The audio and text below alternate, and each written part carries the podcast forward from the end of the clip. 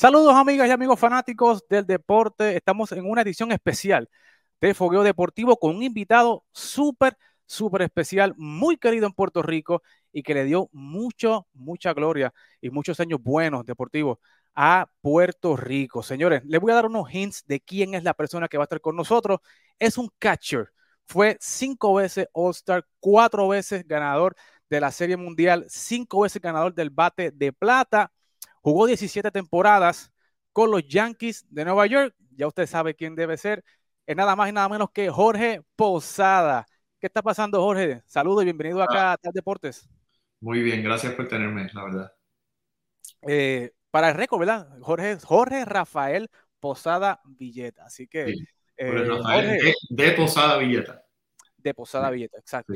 Eh, Jorge, gracias por estar con nosotros. de verdad que es un honor tenerte acá. Era una entrevista que estábamos pautando, ¿verdad? Desde hace unos días tuvo unos inconvenientes de salud, pero gracias a Dios que eh, ya estás con nosotros y para nosotros es muy, muy importante tener eh, jugadores, ¿verdad? Y exjugadores de la talla tuya acá con nosotros. Así que, Jorge, vamos a empezar de inmediato. Quiero conocer tu historia, quiero conocer, ¿verdad?, cómo llegaste a los Yankees, tu proceso. Te voy a hacer preguntas acerca de tu vida e igualmente te voy a hacer preguntas de tu libro, ¿verdad? El camino a casa, mi vida con los Yankees, con Jorge Posada y Gary Brosek. Así que si no lo tiene, no sé qué está esperando para adquirirlo. Cómprelo, El Camino a Casa, un libro súper interesante donde Jorge narra su vida desde su niñez, ¿verdad? Todo el trayecto colegial, ligas menores, ¿verdad? Y habla todo, todo el desarrollo de Jorge con Mariano, cuando conoce a Mariano, a Derek Giro en Liga Menor, cuando llega a grandes ligas, ¿verdad? Y todo el proceso de la carrera de Jorge. Así que si tiene la oportunidad de adquirirlo, adquiéralo. Es una joya de colección y usted pueda conocer la historia, ¿verdad? Y hay varios relatos que no salen, no los dice John Heyman, no los dice ninguno de estos tuiteros, sino que lo habla el propio eh, jugador que la vivió. Así que, pero Jorge, vamos a empezar. ¿Cómo fue tu niñez? Eh, esa niñez de Jorge Posada, ¿cómo fue? ¿Cómo era tu papá, tu mamá, tu, eh, tu familia en general? ¿Cómo fue la niñez de Jorge Posada? Eh, en verdad, una niñez eh, completamente normal. Eh, estudio, estudio era lo primero. sí, obviamente, el béisbol siempre estuvo en camino porque mi papá era scout de, de béisbol desde yo muy, muy chiquitito. y ¿sabes? siempre él siempre estaba jugando su juego de softball, siempre iba a jugar de béisbol, me llevaba con él, me sentaba con él al lado, inclusive los juegos de de, pelota invernal en Puerto Rico, eh, Santurce, San Juan, Ponce, todo eso. Eh, o sea que ese fue mi primer, ¿sabe? De ver yo peloteros de grandes ligas, eh, ahí fue que los pude ver. sí, nací en San Juan, nací en Santurce, pero me crié en Río Piedras. mamá dominicana, padre cubano. Mi papá tuvo todavía, tiene muchos trabajos para apoyar a la, a la familia y vi ese esfuerzo y ese trabajo incansable para, para ayudarnos. Eh, me ayudó mucho. Eh, y así me, me enseñó a que el trabajo, el trabajo fuerte es lo que, lo que te va a ayudar a llegar a donde quieras llegar. Definitivo. Habla de tu papá, Jorge Posada Senior, ¿verdad? igualmente todo el mundo, mucha gente lo conoce, ¿verdad? Como scout por más de 40 años. Eh, ¿cuánta influencia tuvo tu papá, verdad, en el desarrollo de Jorge Posada como jugador, como individuo, verdad? Que en tu libro hablas que inclusive cuando llegaste a Grandes Ligas, la primera llamada que hiciste en el clubhouse fue con él y discutían el line-up sin tú estar en, si tú estar en, eh, iban a, si tú, tú, no ibas a jugar y como quiera eh, estabas hablando con tu papá discutiendo la alineación por si acaso tú entrabas en sustitución. ¿Cuánta influencia y cuánto ha sido la importancia de tu papá en tu vida? Yo eh, hablo con mis padres todos los días, hablo con mi madre todos los días, todavía lo hago. Eh, y, mientras jugaba, hablaba más con él eh, que con ella, porque hablábamos mucho de béisbol. me, ¿sabe? me, me, ayudaba mucho, muy positivo. él veía cosas que yo no estaba viendo, inclusive cuando estaba al principio de mi carrera, te están pichando así, te están pichando de esta manera. Cuando estaba en las menores, no obviamente porque no tenía la televisión. Pero ya que estaba en la, en la, en la mayor, pues tenía yo dos personas que, que, me ayudaban mucho, que era mi tío, que en paz descanse, Leo Posada, que fue mi instructor de bateo desde que yo tenía 15 años. Eh, eh, me cambió la manera de batear, me, enseñó muchas cosas, muchas técnicas que a esa edad no se le enseña a los niños. Eh, sí, pero mejor, mi, mi, padre, o sea, mi madre me mantuvo bien humilde. Ella dice que la humildad es lo, más, es lo más importante de cualquier persona. Me mantuvo muy, muy humilde y mi padre sí me, me dijo que, tiene, que tengo que esforzar, que tengo que trabajar, que tengo que buscar la manera de, de progresar y trabajando es la única manera en que uno progresa. Definitivo. Vamos a darle un poquito más fast forward a, a, esa historia y ya vamos a ir a, la parte donde ya tú estás en, ligas menores, ¿verdad? Ya para el año 90, 91, por ahí. Eh, que, ¿verdad? Todo el mundo te conoce como ese gran catcher de los Yankees de Nueva York, pero tú no iniciaste jugando como catcher. O sea, tú iniciaste jugando campo corto, jugaste segunda base y luego en el 92 fue que entonces los Yankees te identifican para eh, comenzar a, desarrollarte como catcher. ¿Cómo fue ese proceso de desarrollarte en las menores, eh, ¿verdad? Aprendiendo una posición nueva como la de receptor y, a la misma vez desarrollándote con grandes jugadores, ¿verdad? Como Derek Jeter. Eh, tú cuentas en tu libro, ¿verdad? Que en menores conociste a Mariano, te desarrollaste con Andy Perry y hablas muy bien de la relación que tuviste con Bob Melvin. ¿Cómo fue ese proceso de desarrollo en Liga Menor? Si nos puedes contar ese proceso. Sí, eh, como tú dices, em, empecé como, em, me firmaron como shortstop de Junior College, fui a un Junior College en Alabama. Eh, en ese Junior College, eh, después del segundo año del Junior College, firmo para ir a un tercer año a la Universidad de Alabama. Pero los Yankees se me acercan antes del draft, porque todavía pertenecía, a, me habían drafteado dos veces, me habían drafteado después de high school y después de mi primer año de, de, Junior College, las dos veces los Yankees. Entonces, pues después de, antes de, yo terminar mi segundo año de, Junior College, para eso de mayo, yo terminé como mayo 5, mayo 6 por ahí, firmo para ir a la Universidad de Alabama. Entonces los Yankees ven que, que firmo y entonces pues ahí hubo un acercamiento del, de, del escucha, Liam Worth, que él me ve un día cachando para un equipo de, de liga esta de verano, que, se jugaba, iban, iban, viajando por todos lados, y me ve cachando porque el cache no llega. Entonces me mira y me dice, yo no, yo no sabía que tú cachabas. Y yo le digo, no, no, no, no, yo no cacheo. Yo soy shortstop, segunda base, yo no cacheo. Y, dice, ah, y, lo, y pone en el reporte. Me firma los Yankees. Después, antes del draft, del, tercer draft, que sería para mí, eh, segundo año de, de, Junior College, pues antes de ese draft, pues, eh, parece que ese informe de, de Leon Worth, diciendo que yo había firmado con la Universidad de Alabama, que lo vi cachando, que lo, que lo vi papá, pues hubo un acercamiento y hubo más dinero, más, como más esfuerzo para mantenerme. Me habían drafteado ya dos años seguidos. O sea, que la, había un interés. había un interés increíble de ellos por mí. Entonces, pues ahí cuando ellos hacen ese acercamiento y mi papá quería unos, unos años garantizados, él como escucha, ponerlo en el contrato. Quiero que esté ahí cinco años y yo le digo, papá, si ellos me dan este dinero, en vez de pedirles eso de esa garantía, si vamos a pedirle más dinero, yo nosotros aquí hablando en español, el señor ahí enfrente, vamos a pedirle más dinero, si ellos nos dan ese dinero, definitivamente nos van a dar por lo menos cinco años, yo voy a misa, yo no, yo no pienso que, Claro. entonces, pues en vez de, esa garantía de, de, años, pues yo le pedí más dinero y de esto es lo que hay, yo quiero esto.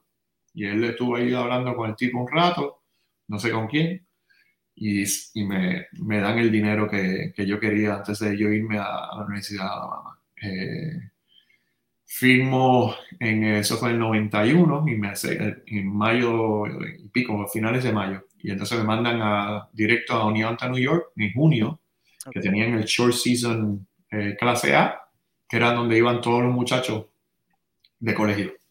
Entonces, pues, ellos tenían el tercer round un muchacho de Stanford, shortstop, se, se llamaba Roger Burnett, tenía una tercera base, Steve McFlenner, y entonces me tienen a mí, me ponen en segunda base.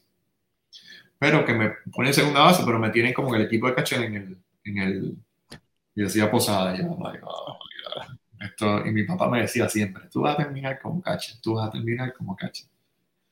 Y nada, eh, después de ese primer año, jugué segunda base todo el año, me manda a instruccional, cacheo un poco, No me gustaba nada.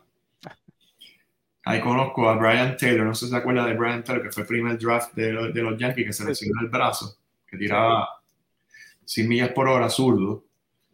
Eh, hice un bullpen y, no, y la bola me pasaba por todos lados, así, ni la cogía. Y entonces voy segundo año de profesional, juego tercera base, juego segunda base, juego primera base designado, cacheo cinco o seis juegos. Entonces después de ese año me manda otra vez a la liga instruccional, pero me mandan con propósito de que sea caché. O sea, ya me sientan, me dicen, mira, te vemos como catcher, el señor McNuman, que es para descanse, eh, me sienta y me dice, vas a llegar a la liga más rápido, esa es la posición tuya, eh, un bateador de dos manos, o sea, atrás del plato, eso es como si encontrábamos oro. Entonces, nada, yo, todo era como, como un proyecto, pero la verdad que fue la mejor decisión de mi vida. Porque yo no creo que, yo, yo creo que hubiera llegado a las ligas así, pero yo no creo que hubiera durado tanto en Grandes Ligas dando tumbo por ahí, jugando primera, tercera, tú sabes, jugaba field en, invierno. Eh, y ahí pues, pues me, me, encontraron la posición. ¿Y cómo fue esa experiencia de conocer a Derek Jeter en, menores? Eh, porque cuando, o sea, Derek Jeter siempre, ¿verdad? Tuvo, tuvo esa expectativa de ser superestrella. ¿Cómo fue esa, esa, ese encuentro con Derek Jeter y yo sé que tú eres bien cercano a él, por eso te, pregunto.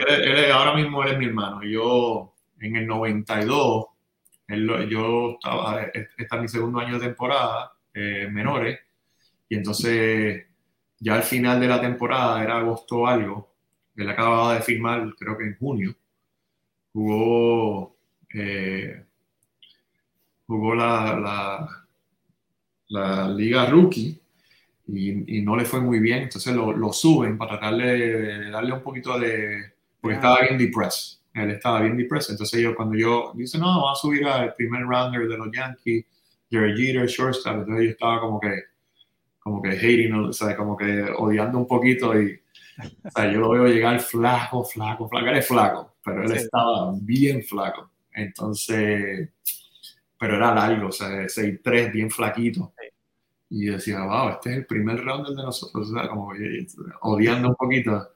Pero después un batazo así para, para el right center, cogí una bola en el hoyo, dio la vuelta, tiró para primera base y yo digo, ok, ahí veo lo que, lo que están viendo Y obviamente, sentado al lado de mi padre casi toda mi vida y viendo lo que a él le gusta, eh, vi lo que tiene buen brazo, corría bien.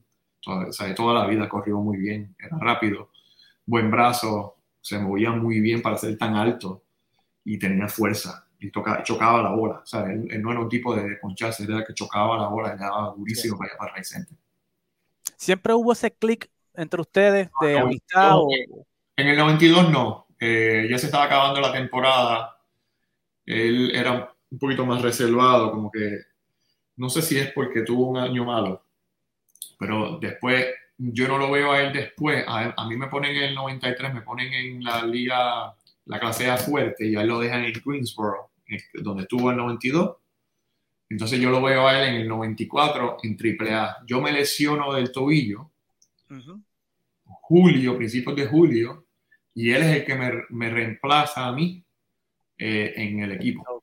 Eh, nosotros en verdad no, no, no nos pusimos hasta el 95 en verdad, que empezamos a jugar en Columbus todo el tiempo y eh, entonces lo subían nos subieron juntos en septiembre. Y en el 95 que estuvimos todo el año, casi todo el año juntos, ahí fue que, que we clicked. Ok. Eh, una vez te, te, llaman a Grandes Ligas, Jorge, ¿cómo, ¿cómo fue ese proceso? ¿Fue difícil adaptarse a, a, ese trote de Grandes Ligas y más cuando tú estás en un equipo como los Yankees, ¿verdad? Que la exigencia es ganar Serie Mundial o, o la temporada fue básicamente un desastre. O sea, ¿fue, ¿fue difícil el proceso de adaptación? Sí, a mí, ¿sabes? Cuando yo llego, cuando yo llego a, septiembre del 95, el equipo estaba Mike Stanley, estaba Jim Laird, estaba Bob Showalter dirigente, estaba Don Mattingly, eh, estaba Wade Box, Paul O'Neill, eh, un equipo veterano. Cuando se va al invierno del 95 para el 96, traen a Joe Torres, sacan a Showalter, traen a Joe Torres y traen a Joe Girardi. En cambio, me ponen a Joe Girardi pensando que yo no estoy ready y ahí pues me aguanta, eh, o sea, yo estoy en el 96, hago el equipo de entrenamiento y después de 10 días de, entrenamiento me mandan a las ligas menores porque, porque no querían que yo estuviera sentado en el banco. Ellos querían que me estuviera desarrollando, no me querían en el banco, querían que yo siguiera jugando. Y me mandan, me mandan a Colombos, pero me suben otra vez. Me subieron como cinco veces ese año. Sí. Tuve sub y baja. Ahí es que yo tengo mi, mi, anillo 96. Todo el mundo dice que tengo cuatro, pero me la tengo cinco anillos pero no me lo cuentan porque yo no fui parte del, de la, de la postemporada. Estaba en el banco, pero sí eh, tengo mi anillo de nombre. Claro. Eh, dices que, eh, ¿quién fue ese jugador, Jorge? Que tú puedes decir que cuando tú te estableciste en Grandes Ligas te acogió y te, te dio ese, ese, coaching, ¿verdad? Para que tú te sintieras cómodo en Grandes Ligas. Siempre hay un jugador o un coach, ¿verdad? Que, que te coge en el... En el ¿Sabes que hay, hay, hay varias personas, hay varias personas. yo diría los instructores de cacheo. O sea, yo tuve o sea, Bill Milner, uh, yo tuve, sea, tuve a Jack Gillis, tuve, después tuve a Bill Evers, después tuve, uh, yo pienso que el mejor instructor de cacheo de toda la vida tuve a Gary Tuck. Gary Tuck para mí fue, ¿sabe?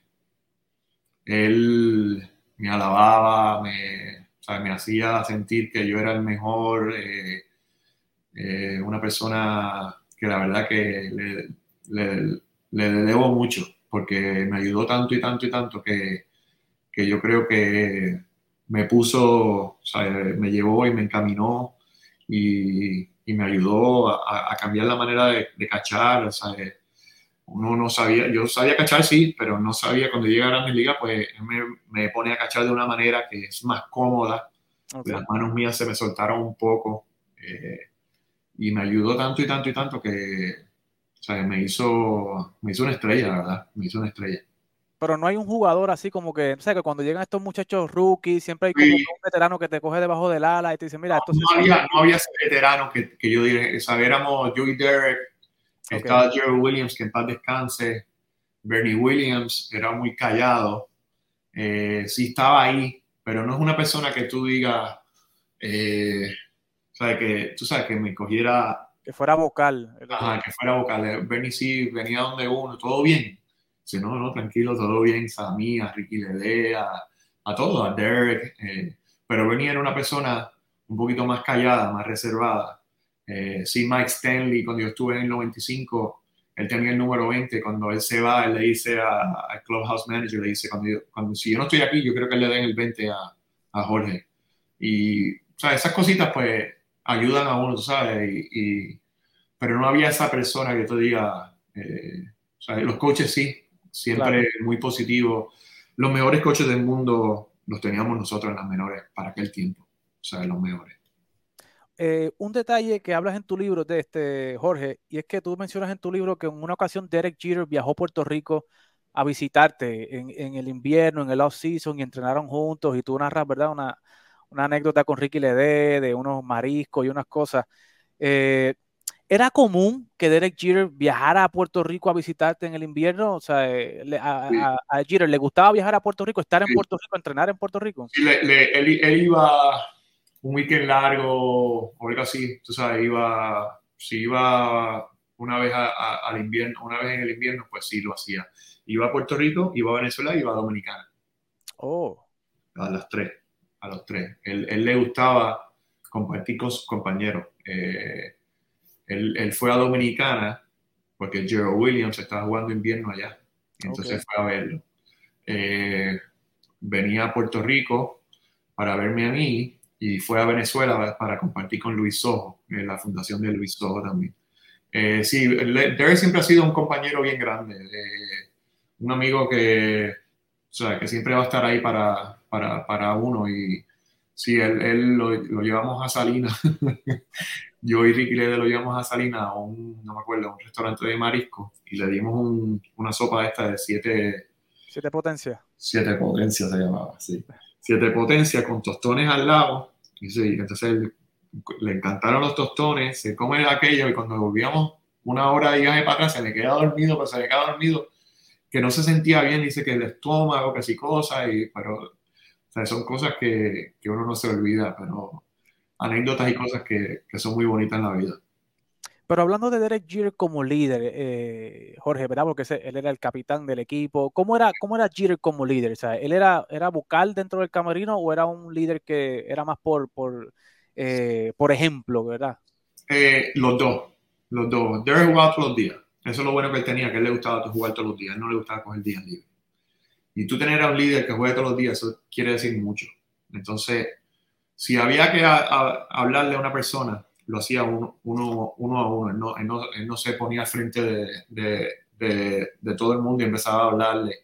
Eh, pero sí se, se ponía mejor con uno a uno, iba, iba el, vamos a suponer, a través del shortstop, llamaba a él, mira, ven acá, y hablaba con el muchacho o con, con, quien fuera. Algo que no, o sea, que no estaba en el equipo, algo que, que había problema con el equipo, pues eso sí lo, lo, hacía, pero no era de, de, ok, vamos a hacer un meeting ahora, tú sabes, no, no, era, no era ese tipo. Ok. Eh, dices que en, en, viendo tu historia en el 97, estuviste a punto de ser cambiado, Jorge, a los Expos de, de Montreal por, por Pedro Martínez, pero obviamente ese cambio se cae porque Pedro termina en, en Boston. Eh, muchos jugadores, ¿verdad? Se, a veces se molestan cuando se escuchan rumores de cambio eh, y que estén, ¿verdad? Que como que el equipo esté buscando salir de ellos. En, en aquel momento, tú buscando tu posición, ¿verdad? Te traen a, a, a Joe Girardi, eh, ¿verdad? Tú piensas que tú estás ready y te traen a George Girardi y, vuelves a las menores, estás back and forth subiendo a Grande Liga. ¿Tú te, molestaste en aquel momento en el 97 cuando...? En el 96 me molesté de que estuviera subiendo y bajando, sí me molesté porque yo pensaba que estaba ready. Y yo pensaba que yo era mejor que Girardi. Sea, eh. Pero lo que yo no tenía era la experiencia. Y, nosotros teníamos un, unos, unos pitchers, unos lanzadores que eran, que eran veteranos. Eh, y hacía, hacía falta, sí, quizás un poquito de liderazgo atrás del plato, que yo quizás no lo tenía porque era muy joven. Eh, pero yo me sentía que como pelotero, uno por uno, yo era mejor que él. Eh, y, eso fue lo que yo expresaba, ¿sabes? Eh, me va, yo le decía a mi, a mi agente para aquel tiempo, yo le decía, mira, si esta gente pues en verdad no, no va, que me, que me cambien, yo lo que quiero es jugar en grandes ligas, no me importa con quién, tú sabes. Y entonces Jim Michael, que en paz descanse, dice, yo nunca te voy a cambiar, me decía, nunca te voy a cambiar. Y entonces, pues eso, pues también, pues me, me daba esa certeza de que yo iba a estar ahí, pero ¿cuándo? Tú sabes, porque ese sub y baja, ese sub y baja de ir a Columbus a Nueva York, Columbus a Nueva York, por par de días, me subían por par de días, ¿sabes? Seis, siete, como máximo, cinco, seis, siete días, y me bajaban otra vez. Súper frustrante, me imagino. Y es fuerte, es fuerte porque ¿sabes? La vida de Nueva York, de la vida de, de, Grandes Ligas es completamente bien diferente. Ahora quizás un poquito mejor, las menores, pero muy, muy diferente a, la, a, las menores, ¿sabes? Y eh, uno veía ese cambio y. Viajando después de los juegos, no tienes que despertar a las 5 de la mañana para irte para, para jugar ese día en las menores o coger un, una guagua de 20 y pico horas. Es, es bien difícil el, el, las ligas menores. No, y definitivo, y la paga, obviamente, y las condiciones para los que, que, estaban los jugadores de Liga Menor en ese momento. Pero llegas a grandes ligas, te estableces y fuiste parte, ¿verdad?, del equipo del 98, del 99, 2000. ¿Cómo, era ese equipo, Jorge, verdad? Porque uno veía ese equipo acá, yo, chamaquito, veía ese equipo y para mí, tú sabes, yo, o sea, era, era como, qué sé yo, como el, o sea, lo, yo soy del Olimpo, una cosa, o sea, nadie puede ganarle a ese equipo. O sea, ¿cómo, era ese equipo? ¿Cómo era la estructura, la química en el camerino? Eh, de ese equipo de los Yankees de esa época. Sí, la, la verdad, nosotros hacemos, nosotros perdemos el 97 contra Cleveland, que Sandy Alomar se la saca a Mariano. Y desde ese día hasta que empezó, empezó entrenamiento, los emails y los y, lo, y los, eran, eran emails y mensajes de, que te dejaban en la, en la contestadora en la casa porque no había, no había celulares. Eh, era todo get ready for next year. Get ready for next year. Prepare. Get ready. Ponte ready. Eh, eh, trabaja fuerte. Ponte, busca la manera de, de forzarte un poquito más. Llega a entrenamiento. Los, papeles, los, papeles de correo. Me llegó un día, este es tu peso. 217, yo estaba como en 220 y pico. Y yo le diablo, ¿sabes? Hasta el peso. Esta gente estaba, era en serio. Eh, nosotros llegamos a entrenamiento del 98, que lo primero que, que vimos en, el, en la silla del de esto, eh, eh, uh, let's get ready for the World Series. Este, un pafleto. Entonces, empezamos malísimo. Empezamos 1 y 4 por allá por, por California y tuvimos un meeting después de ese, perder ese cuarto juego en Seattle que todo el mundo habló. Eh, me recuerdo Polonil habló, David Cohn habló, hasta, hasta nosotros los novatos. Eh, ¿Qué ustedes piensan? Eh, Jorge, Derek, Derek habló un rato, yo no, yo no dije mucho, pero sí, todo, todo el mundo habló. Eran nada más que los peloteros, después entraron los coaches y los, y los dirigentes y el dirigente yo le dijo unas palabras y de ahí para adelante fue.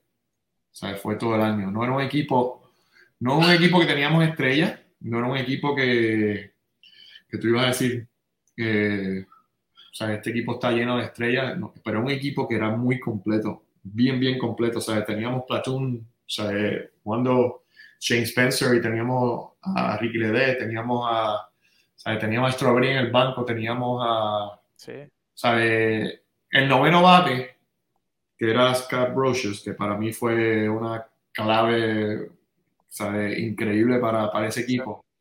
Eh, batió 300 y empujó 98 carreras, 18, creo que fueron 18 honrones que dio, batiendo noveno. Eh, eso te dice que el equipo, la verdad, lo, lo, dio en todo. No, realmente era, era un gran, gran equipo y yo, ¿verdad? sabiendo ¿verdad? lo que estás hablando, ¿verdad? la mentalidad y lo que hablaba Derek Jeter hace unos días en las transmisiones de, de, Fox, ¿verdad? Que era la motivación. ¿Por qué tú estás jugando? ¿verdad? Hay mucha gente que juega por el año por contrato, ¿verdad? Pero estamos viendo, ¿verdad? Que la mentalidad de ese año de esos Yankees era prepare for the World Series, get ready, ¿sabes? Era, era ganar. O sea, era, era, ganar todos los días. Era ganar todos los días. Era, era, o sea, ganamos hoy, ok, vamos a ganar mañana. Y, y, y, y, es bien fácil decirlo, no es tan fácil hacerlo, pero cuando tenés los lanzadores que teníamos, pues uno se sentía, ok, hoy, sale David Cohn, hoy, sale Andy Pettit, hoy sale, tú sabes, David Wilson, sale, pues era, todos los días teníamos la oportunidad de ganar por, por, por el picheo que teníamos. Definitivo. Eh, en el año 2000 sale Girardi, ¿verdad? Esa gente libre, te conviertes en el catcher titular de los Yankees. ¿Cómo se sintió eso, Jorge? O sea, fue como que el sentimiento de como que, wow, lo logré, ya soy el catcher titular de los Yankees, o cómo fue esa experiencia? Me, me, lo dicen en el invierno. Eh, me lo dicen, prepárate que vamos a dejar ir a Joe y tú vas a hacer el estelar, vas a jugar todos los días, tienes que prepararte para jugar 150 juegos, o sea, 100, whatever.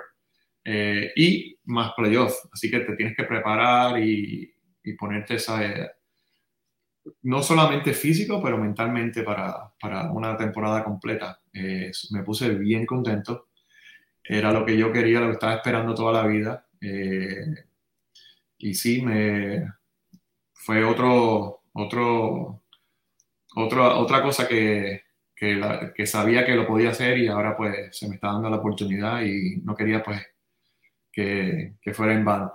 Tú le cachaste a David Cohn, como dijiste, a David Wells, Andy Pettit, ¿verdad? Otros lanzadores como Roger Clemens, Duke Hernández. ¿Cómo, cómo, cómo, era, la, cómo era cacharle a, esos lanzadores, porque eran lanzadores que tenían carácter fuerte, ¿verdad? Eran lanzadores que eran eh, superestrellas. O sea, ¿Cómo era tu relación de conocer a cada uno, ¿verdad? Y conocer las distintas cosas que le gustaba a cada lanzador. ¿Cómo, era ese proceso?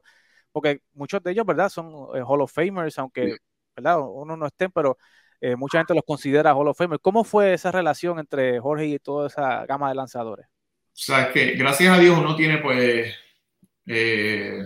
historia, gracias a Dios uno tiene eh, entrenamiento para conocer no solamente eh, cómo tiran o, qué picheo tienen, pero los conoces física, familiarmente. Claro. me uní mucho, yo pensé que el más difícil para mí iba a ser Roger Clemens en el 2000, porque, bueno, él llega en el 2000 llega en el 2002. ¿2? Sí. 2002 o 2003, no estoy seguro. Para mí ese fue yo creo que el más difícil, porque obviamente viene ganando, creo que eran ya cinco sayón que tenía. Sí. Eh, pues dije, pues me empecé a entrenar con él. Él entrenaba por las noches. Iba al, gimnasio en, entrenamiento, iba al gimnasio con él. Eh, no todos los días, pero por lo menos tres, cuatro veces a la semana iba. Eh, y me uní mucho, mucho a él, a todo lo que hacía, ¿sabes?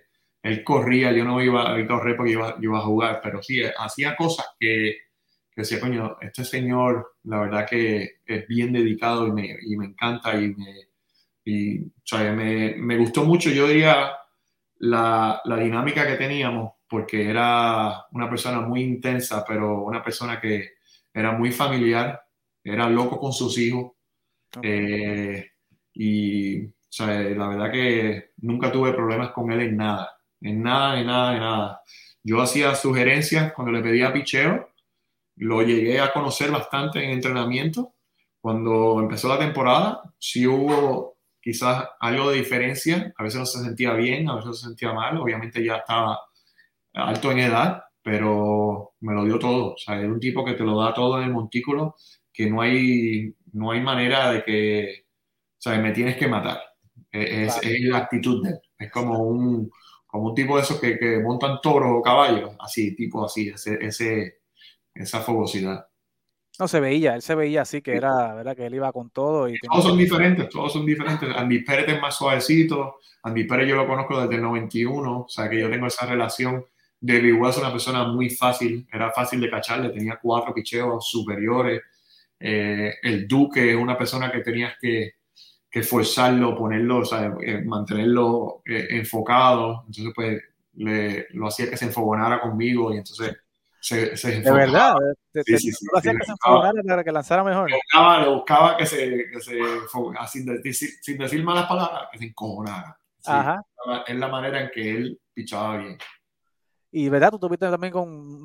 Tú le cachaste a, a Musina, ¿no? A Musina, sí, Musina. Eh, Sí, todo. Musina, yo diría, el más inteligente que yo he cachado de todo es, Mike Musina, una, persona que sabe, lo pensaba todo.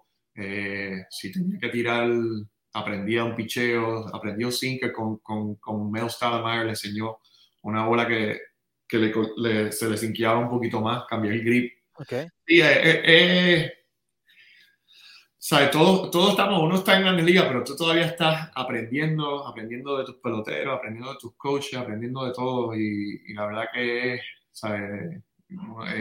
para mí fue algo al principio y a, la mitad y al final fue algo que la verdad no lo cambió nada.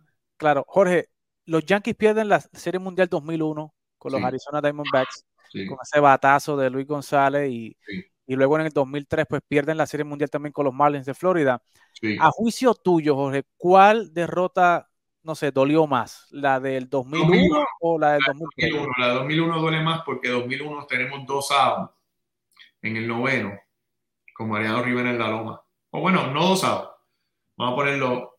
Estamos en el noveno ganando por una con Mariano en la loma. Exacto.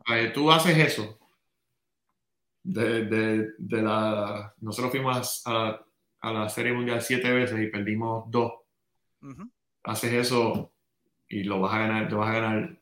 Yo diría seis de siete, ese año lo perdimos. Ese año, en 2001, lo perdimos. O hicimos, no hicimos errores, pero hicimos costosas cosas que nos eh, evitaron ganar ese, ese, ese, día. Sí, probablemente poner el infield un poquito más adentro, ¿tú crees que...? No fue el infield, yo, yo diría, mira, cuando él tira para tercera base con el toque de J. Bell, me saca en tercera.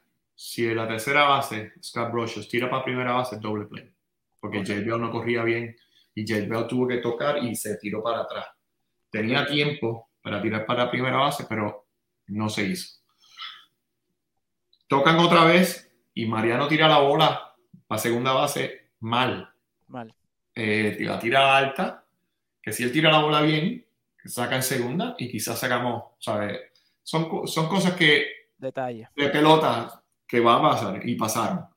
Eh, pero sí, nosotros ese día perdimos ese juego que la verdad que lo podíamos haber ganado para, para la ciudad de Nueva York. pasó tan difícil septiembre 11 de 2011, de 2001. Wow. Así que fanáticos ya lo saben, yo más la del 2001 que la del 2003. Fue, fue, fuerte la del 2001. Sí. Fue fuerte. Pero echando un poquito más adelante, Jorge, eh, 2007 entra a la agencia libre y corre, ¿verdad? Un rumor grande de que los Mets te habían ofrecido un contrato de cinco años y tú rechazas ese contrato para volver nuevamente con, con los Yankees y firmar un contrato de cuatro años, 52 millones. ¿Qué sucedió por la mente de Jorge Posada para rechazar un contrato con los Mets y regresar con los Yankees? si nos puedes llevar en este proceso, ¿qué pasó? ¿Fue, ¿Los Mets era el único equipo que te ofreció o hubo otros equipos que te ofrecieron y tú pues decidiste? Eh, al fin fue, eran los Mets y los Yankees, ya al fin. Eh, así, hubo sí también cercanías de otros equipos, pero los Mets se, me querían más que los Yankees aún. O sea, eh, me ofrecieron contratos más grandes y, con mucho más dinero anual que, los Yankees. Omar Minaya siempre si yo te quiero a ti, tú eres el tipo que me hace falta para nosotros ganar. Eh, entonces los Yankees al final de, a la última hora, eh, vienen y dicen, Jorge, tú no te puedes ir, si tú perteneces aquí, tú vas a estar, ¿sabes? Si Dios quiere, te retiras con un solo equipo. Eh, era, era importante para mí, no solo, no solo que, que, me quedara en Nueva York, obviamente iba a estar en Nueva York en, con los Mets, pero como que empezar y terminar toda mi carrera con, un solo equipo. Eso era sumamente importante. Soy una persona muy... Muy leal. muy leal, muy leal a mi, a mi equipo, muy leal a, las personas que me ayudaron, a las personas que... a la fanaticada especialmente, y como que ese factor de sé lo que tengo, a no saber lo que, lo que hay, también me, me, me evitó a firmar con los Mets. O sea que la lealtad pesó más a juicio estuvo, estuvo bien difícil, fue el, te lo digo, o sea, al, al, último momento, la llamé a Omar Minaya para decirle, mira Omar, o sea, lo siento mucho en el alma, pero hiciste todo, todo, eh, todo bien para ir firmar contigo, pero no puedo, no puedo, no, no, dice, Jorge, yo entiendo, y nada, tuve que firmar con, los Yankees. Regresaste a los Yankees, eh, ¿verdad? Y tienes ganas en 2009 nuevamente. Y en el 2011, ¿verdad? Eh, eh, que es el último año de ese contrato, ya tú vas, ¿verdad? entrando en edad, descendiendo un poquito, ¿verdad? Normal, básico, normal en, un pelotero que va entrando en edad. Pero ese año 2011, ¿verdad? Es un año como difícil, yo lo veo complicado para ti en el sentido, ¿verdad? De que estás teniendo como que traspiés, problemas, salen a reducir, ¿verdad? Que ese juego contra los Red Sox, yo creo que fue en mayo, si no me equivoco, eh, Girardi te pone noveno bate y tú pides que te saques de la alineación, porque para ti eso era una falta de respeto. No, fue, no fue así, no fue así. ¿Cómo, cómo, eh, cómo fue? Voy a explicar, te voy a tratar de explicar lo que pasó ese día. Sí, explícame. Yo estaba bateando punto de bicicleta en mayo, ciento y pico, o ciento treinta y pico, no me acuerdo cuánto estaba bateando. Eh, él viene donde mí, Girardi viene donde mí durante la práctica de bateo y me dice, yo, eh, yo moví el lineup around. I moved the lineup around. Y yo, fine, yo estoy bateando punto bicicleta, whatever. Eh, pero no me dice que estoy bateando noveno. No me importa, no importa si estoy bateando whatever, diez décimo. Entonces, me, me, cuando voy a, a ver el lineup que está adentro, el único cambio que él hace es que pone a Gardner en séptimo y me pone a mi noveno. Entonces yo voy a, yo voy a, a la oficina y le digo, y le digo, yo pensé que tú habías cambiado, el, que habías movido el line-up. Lo único que tú hiciste fue ponerme a mi noveno.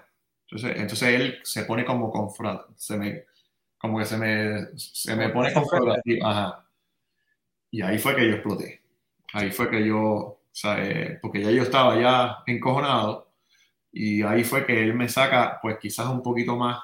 Eh, el monstruo. El monstruo, como dicen en Puerto Rico, y, y I lost it. O sea, perdí mi cabeza completamente. Yo le dije, sácame del line-up, yo no quiero jugar y no quiero jugar para ti nunca más. Se lo dije así mismo como, como te lo estoy diciendo ahora. Llamé a Cashman y le pedí a Cashman o que me votara o que me cambiara. porque yo no podía. A ese nivel, Jorge, tú sabes, ya estaba. Porque, ya, ya, llevaba, ya llevaba del entrenamiento una bobería, tú sabes, con, con, la gerencia, que si no podía cachar, si no podía cachar todos los días, pero yo podía cachar. Yo podía hacer backup, podía cachar de vez en cuando. No sé, o sea, un, un día me llega, me acuerdo que llega eh, un pitcher, no me acuerdo quién era. Y el único, yo estaba todavía en el, en el clubhouse, parece que algo de visa o algo, no me acuerdo quién era, creo que, o Freddy García, Freddy, no me acuerdo, no me acuerdo, era un pitcher que necesitaba tirar. Eh, eh, bueno, de la loma. Entonces viene el, pitching coach y me dice, ¿tú puedes? Y yo le digo, sí, yo tenía mi, mi de pero yo no tenía equipo de cache. Yo no tenía Nada. ellos me quitaron la, la, oportunidad de yo quizás pues, cachar un juego. Yo estaba completamente saludable. A mí me habían operado las rodillas. Si me habían operado las rodillas, pues estaba bien ya. ¿Sabes? Ok. Pues eso pasó en el entrenamiento y él que, queriendo ser, tú sabes, como que el dirigente, pues habían cositas que, que me estaban haciendo que no era, ¿sabes? No era favorable para ponerme en, en una buena situación con todo lo que yo había hecho con los Yankees. Tú sabes, como que era como que me estaban sacando, me estaban empujando, tú sabes, como que empujándome a... Te estaban dando de codo, te estaban dando de codo. Me, me, estaba molestando y me estaba afectando porque ya obviamente lo tenía ya aquí en la cabeza y no estaba bateando. Entonces cuando empiezo a batear un poco, empiezo a dar par de honrones, pam, pam, pam, me siento a sentir bien, es que viene este día eh, okay, te, voy a poner, te voy a poner noveno, pero me había sentado en Boston, en, en ESPN, en Sunday Night Baseball Game, como un pitcher que yo le bateo bien. Y me había sentado. Y una playing today. Y los números míos estaban buenos contra el pitcher que iba a pichar de Boston. Que yo pensaba que iba a jugar, pues no, no estoy jugando. Cuando Boston va a, a Nueva York, que es otra vez ESPN Sunday Night, él hace esto como que es todo para que la, lo vean en Sunday Baseball, todo el mundo. a nivel nacional, claro. A nivel nacional. Lo hicieron dos cosas. Quizás eran coincidencias, pero no fueron coincidencias. Eh, ahora yo mirando atrás, lo hicieron completamente. Y pienso que no lo hizo solo Girardi, eso venía desde arriba. ¿Entiendes? Cuando llegamos a Cashman, que le digo? Llorando, llorando, lágrimas, como si fuera un niño de cuatro años. Trade me o release me. Me, me vota o me cambia. Yo no quiero estar aquí, no quiero jugar para esa persona. Entonces llamo a la gente, la gente no me contesta. Llamo a mi papá, no me contesta. Llamo a mi esposa, me dice, papá, cálmate, cálmate, cálmate. Y yo no puedo calmarme, te lo juro, se me sale de la, del encojonamiento, se me salían las lágrimas. Cuando me llama mi papá, mi papá es el que me pone dos, dos dedos frente a la, de, la frente me dice, Jorge, tú tienes que estar tranquilo, porque tú eres una leyenda. Y ellos no te pueden tocar a ti. Si ellos quieren sentarte, que te sienten. Si ellos quieren ponerte noveno, que te pongan noveno. Cuando tú juegues, tú tienes que dar el máximo. Pero si no puedes, si no puedes controlar que ellos te pongan a jugar, tú no puedes controlar que ellos te pongan a jugar. Esa es la cuestión. Ellos te quieren a ti, la fanaticada te quiere a ti más que lo quiere a él. Y entienden más lo que tú has hecho por esa organización que, que a él. Y ahí me quedé tranquilo. De ahí para adelante me senté, no jugaba, me pusieron a jugar después en, en, el, en, el, en los playoffs y batí un montón contra Detroit. Contra Detroit, sí. Mi, mi bate no estaba mal, era todo como me trataron y, y yo obviamente me estaba enfocado completamente de que tenía algo en contra mía y, y era para empujarme afuera. Claro, después de esa situación, ¿pudiste hablar con, con Girardi? Yo le pregunté, yo le pregunté, pero nunca hubo una contestación clara. yo pienso que sí vino de arriba, pero él es el, el, dirigente y nunca hubo, tú sabes, una contestación que yo diga, oh, ok. No, ninguna, no una eh, contestación Un nebuleo, sí, whatever. Sí, pero como dijiste, en ese ALDS contra los, Tigres, o sea, batiste 429, 579 de OVP y un OPS más de 1000. Así que, ¿sabes? el bate de Jorge estaba ahí. Sí, y después se me acercaron para el 2012, me acercaron varios equipos para jugar, inclusive Tampa, para ser designado, jugar primera base. Baltimore con Showalter, también Showalter me llamó Arizona para ¿Y, de verdad, ¿Y ese año Boston de verdad también te llamó? ¿Perdón? Boston también te llamó porque nunca siempre se mencionó como que estaba interesado Boston. No, Boston no, Boston no. Tampa, Baltimore, eh, Arizona y los eh, Texas Rangers. Ok. Sí, esos fueron los más, los más interesados. Eh, el más interesado fue Tampa. Ok. Porque yo tenía una casa en Tampa, porque nosotros, teníamos entrenamiento allá, y era para vivir en nuestra casa, que eso sí sonaba bien, pero que al fin y al cabo era como, o sea, eh, jugar con los Yankees toda la vida, un solo equipo, entonces ponerme un uniforme de Tampa, ahí fue que... O sea, volvió...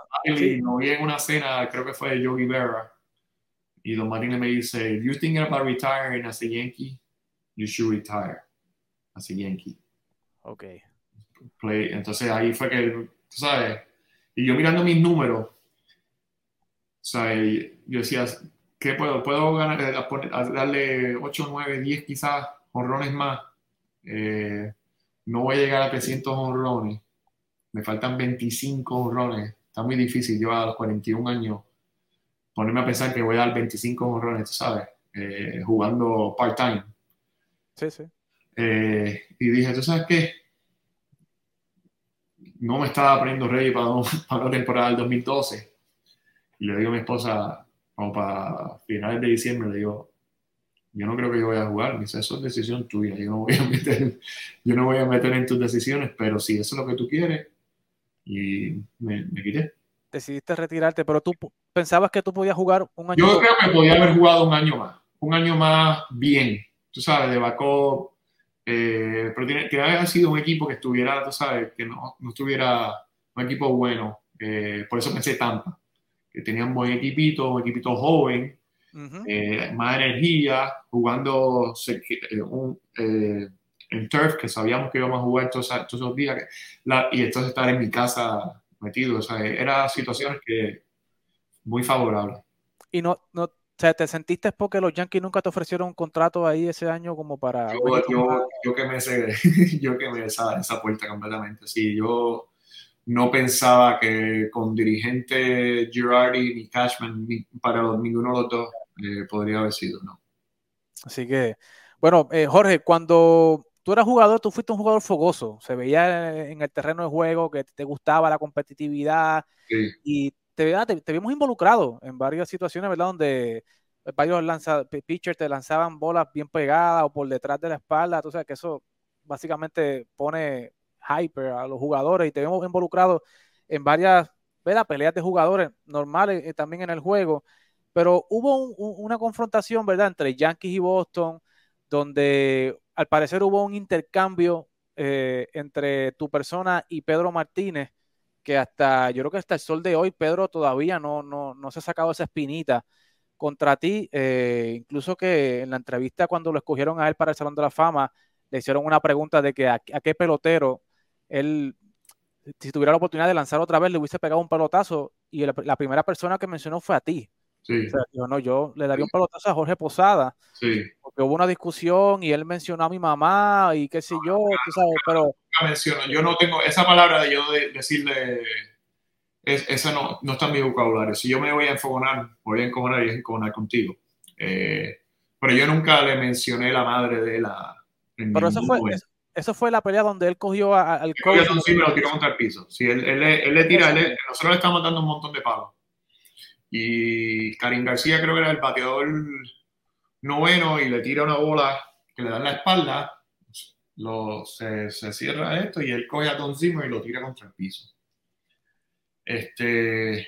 Pero tú recuerdas haber tenido un intercambio con él en esa pelea ahí. no, no, hubo, hasta ese día, yo no, no, yo y Pedro, él pichaba y yo bateaba. Yo nunca he tenido ni hola, ni adiós, ni, ni nada. Eh, y ese día, pues, yo encojonado y él encojonado de, de, la pelea, pero yo nunca le menté la madre. O sea, eh, nunca. Y, y, si lo hice, lo hice, pero yo de la, del vocabulario de que yo tengo, y yo leyéndome los labios cuando estamos, cuando le estoy gritando él en la loma, yo no le mento la madre. Yo sí, yo sí le, dije tres cosas y, y, le, y, entonces él me hace así que, que el próximo picheo, que me iba a meter en la cabeza, yo le dije, dale, trata, trata, te voy a matar, ¿sabes? Yo, y hasta el sol de hoy, que él diga estas palabras cuando lo están aceptando para el Salón de la Fama, que la única persona que piensa que, que me puede dar un bolazo es a mí. Me encantaría encontrármelo algún día de frente, a ver si es verdad. Porque yo no, yo no tengo ningún problema con nadie. Y si está, dolido, está dolida de, de lo que pasó, pues vamos a ver qué pasa algún día. Algún día me lo encontraré tú, estás disponible para en un momento si se encuentran hablar. Hacerle la pregunta, esa, hacerle la pregunta, ¿cuál es el problema tuyo conmigo? Ya, a ver qué, a ver qué dice. O sea, que tú estás disponible para entonces hablar y, solucionar ese problema con él, ¿verdad? Que, no sé, de aquí para adelante no sé lo que pasó y yo creo que somos ya bastante viejitos para, para estar remordiendo la mierda. Claro, Jorge. Eh, luego, luego de tu retiro, Jorge, Jeter entra a la organización de los Marlins, ¿verdad? Y, te llama, te recluta para que seas parte del equipo. Eh, ¿Cuál realmente era tu función dentro del equipo eh, y cómo fue trabajar ya? Tú, tienes la experiencia de como jugador y ahora entrar, ¿verdad? Como parte de la administración de un equipo, como coach, ¿verdad? Pero en realidad no, no, tenías el título de coach. ¿Qué realmente fue tu misión y tu labor dentro de los Marlins y si te gustó lo que estabas haciendo. Él me quería en uniforme, me quería en uniforme durante las prácticas, especialmente durante el entrenamiento. Eh, él quería tener otros otros ojos y otros oídos en el campo para tratar de, de, llevar a los muchachos a que cambien la química, la manera de pensar. Okay. Eh, entonces, después él quería que me, me quería mandar a, a todas las ligas menores, AAA, ir un poco a AAA, a AA, ir, ir a Jupiter, donde estaba clase A y, la rookie. Entonces, ese era el plan. Entonces vino COVID. Cuando vino COVID, pues yo le dije, mira, Derek, yo no puedo estar recibiendo un cheque cuando están las cosas tan y tan y tan mal. Yo te voy a dar el, el salario mío o mi, o mi, cheque, no me pague, pero, o sea, eh, entonces como nosotros, yo no podía ir al parque. Eh, yo le dije, pues mira, vamos a esperar un poquito. Y entonces vino lo, el problema de él con el dueño y nos salimos todos. Ok. Pero sí, era parte, era parte de como de un coach, pero un coach eh, ayudándolo a él, tú sabes, como, como parte de, de, él. De, como parte del brazo de Jeter en ese aspecto. Ok.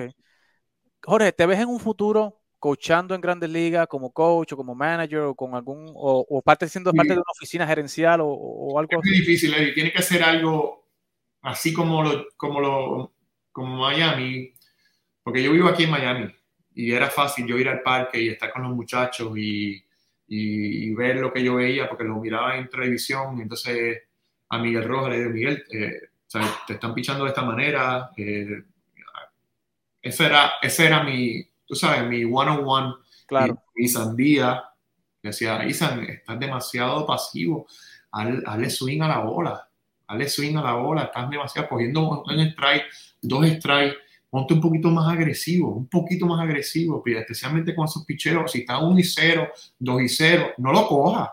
Trata de, tú sabes, entonces Isan, me, me, tremenda muchacho, traté de ayudarlo mucho con Alfaro cuando estaba aquí. Eh, era, con los catchers y con los bateadores. Con los catchers los ayudé mucho y con los bateadores. Eh, Alfaro lo ayudé mucho a, llevar el juego, lo que él veía, el foul, o sea, eh, entonces lo, llevé a, tratar de, tener mejor sugerencias de, llamado de picheo y a los muchachos, pues, pues cuando yo veía algo de, bateo, mira, te están haciendo esto y esto y esto. Y, eso es lo que, lo que yo hacía con ellos. Muy bien. está difícil, está difícil ser, ser coach y estar fuera de, mi casa, tú sabes. Yo me gusta estar en mi casa, me gusta mi hogar, eh, me gusta, eh, nada, me gusta estar aquí y no quiero estar pues viajando. Estuve viajando todo este tiempo y ahora porque estoy retirado, pues me ha gustado pues calmarme un poquito. Más en tu casa, claro. Eh, ya para ir terminando, dos preguntitas, Jorge, y terminamos. tú, viendo tus numeritos, tú eres el, el, quinto receptor en Grandes Ligas con al menos 1500 imparables, 350 dobles, 275 cuadrangulares, mil carreras empujadas. Tú fuiste el más el catcher que más produjo, ¿verdad? Jonrones y cuadrangulares desde el año 2000 hasta el 2011. Eh, y viendo, ¿verdad? Tu paso por la boleta del Salón de la Fama, tú tuviste 3.5%, si mal no recuerdo, si no me falla la mente. Eh, ¿Tú crees que los, los votantes fueron injustos contigo? ¿Tú crees que tú debiste ah, tener un mejor chance para el Hall of Fame? A mí lo único que, o sea, whatever. O sea, yo, yo, yo pienso que, que no hay suficiente votante latino o, mi, o minoritario. Claro. En, en, esto. Y pienso que no debe ser 100% eh, la prensa nada más. Tiene que haber una, una, una mezcla de quizás 50% prensa y 50% eh, peloteros, jugadores, coaches, jugadores, coaches, peloteros que hayan jugado. ¿Qué es lo que hace el committee? Mm. Pero el, el committee eh, toma un poquito más de tiempo. Pero sí, no pienso que debe ser prensa 100%. Eh, no, no creo que, no solo yo, o sea, eh, los Bernie Williams, los Don Mattingly, los, los Thurman Munsons, los, o sea, hay, hay, tantos y tantos peloteros que, que digo, ese, ese tipo, ¿sabes? Era uno de los mejores bateadores o, ¿sabes? Me pasa por la mente los Kenny Loftons, los, sí. ¿sabes? Sí, es increíble. Si yo, yo te digo, Igor González, Carlos, eh, Carlos Delgado también. Carlos Delgado, ahora viene Carlos Beltrán. Eh, o sea que a los latinos no nos ven como ven a los americanos. Y, te lo digo, y no pienso que hay suficientemente eh, prensa latina para, ayudarnos a nosotros los latinos y, caemos, caemos eh, por abajo de los 5%. Claro, no hay suficiente representación latina en cuestión de los votantes. Eh, y Jorge, no te puedo dejar ir sin antes hablar de los Yankees, ¿verdad? Porque si no me, me, matan los fanáticos de los Yankees, ¿verdad? Que eh, están, ¿verdad? No sé, en brote a veces con la situación de los Yankees que no llevan ganando desde el 2009. ¿Cómo tú ves los Yankees ahora, eh, los, los, actuales Yankees, Jorge? ¿Cómo los ves y, y, qué tú crees que hace falta para que entonces los Yankees vuelvan nuevamente, ¿verdad? A la Serie Mundial y puedan volver a ganar y, puedan tener... obviamente tiene que usar la, los equipos finca. Eh, han subido unos muchachos que pienso que, que van a, si Dios quiere, a redondear ese equipo. Eh, pero sí, esos contratos grandes de, de, Stanton y esos contratos grandes que, que hubieron, que los tienen todavía, eh, el de Hicks, el de... Uh, hubieron par que tú dices, wow, ¿qué, qué estamos haciendo? O sea, eh, y entonces, si, si el equipo no, no cambia la manera de, de no chocar la bola, de poncharse.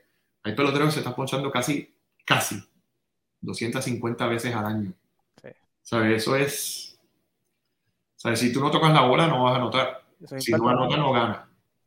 Y entonces, los horrones salen, sí, pero estos muchachos bateando 210, ganándose 20 millones de pesos al año, ¿qué, qué ha pasado con la pelota? Y los equipos que ganan ahora en los playoffs son los equipos que ponen la bola en juego. Correcto. Que, que ah, mira, una base por bola, un hit por allá, pa, doble, anotaron dos, pa, honrón, ah, 4 a 0. ¿Pero por qué? Porque ponen la bola en juego y ponen al, al pitcher en, en estrés. Ponchado, ponchado, ponchado. Próximo inning. Primer swing, pa, roletita segunda. Primer picheo, pa, roletita tercera. Dos outs y el tipo ha tirado cuatro picheros. Y, y, eso lo ves todos los días con los Yankees, todos los días. Tú dices, ¿qué está pasando aquí? Esto no es lo que nosotros estábamos jugando y lo que nosotros nos educaron por mucho tiempo en, los 90.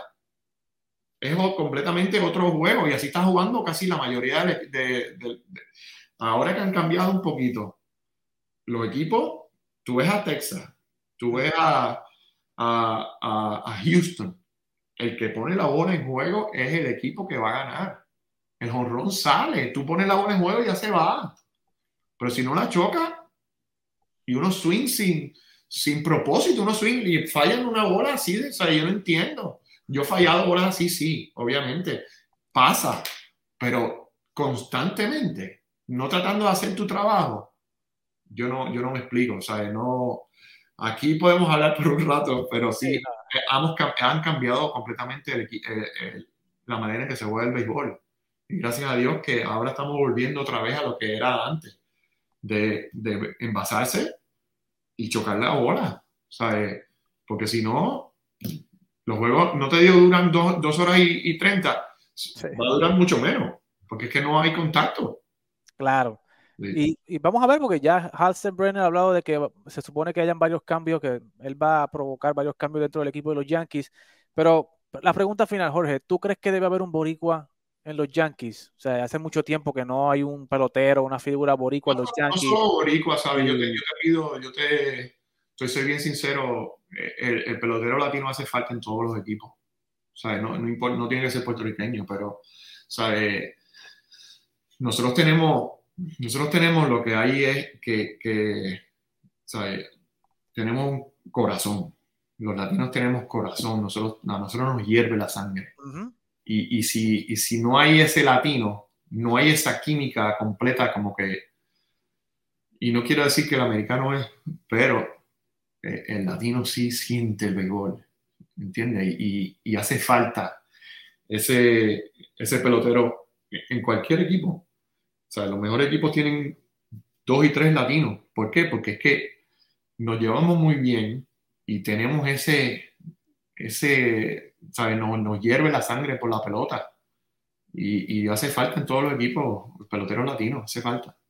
Claro. Jorge, gracias por estar con nosotros. Ha sido un placer. Si tienes, te voy a dar unos minutos para un último mensaje a la gente de Puerto Rico, a la gente de Latinoamérica que te sigue, que te quiere y que siempre está pendiente de la carrera de, de Jorge Posada. Sí. Bueno, desde aquí, desde Miami, este, los quiero mucho. Yo sé que no me han visto un par de años, pero, pero estoy aquí. Estoy un poquito retirado del béisbol, pero estoy eh, todavía sigo lo, sigo viendo. Eh, Puerto Rico lo quiero mucho. Ahora voy ahora, si Dios quiere pronto, porque mi mamá cumpleaños, así que estaré por Puerto Rico pronto y si Dios quiere, pues nos mantenemos en contacto con, con TAP Deportes y Delgado, si Dios quiere. Gracias, Jorge. Gracias por estar con nosotros. Nos mantenemos en comunicación. Quisiera traerte nuevamente para acá para que entonces analicemos, no sé, algo de la eh, temporada muerta, alguna firma, algún cambio que hagan los Yankees, quisiera tenerte y ver tu reacción. Dale. Dale, cuídese. Gracias. Ha sido todo. Señores, sigan. Sí, cuídate. Hablamos. La gente está muy loca. En la discoteca. En la discoteca. Loca.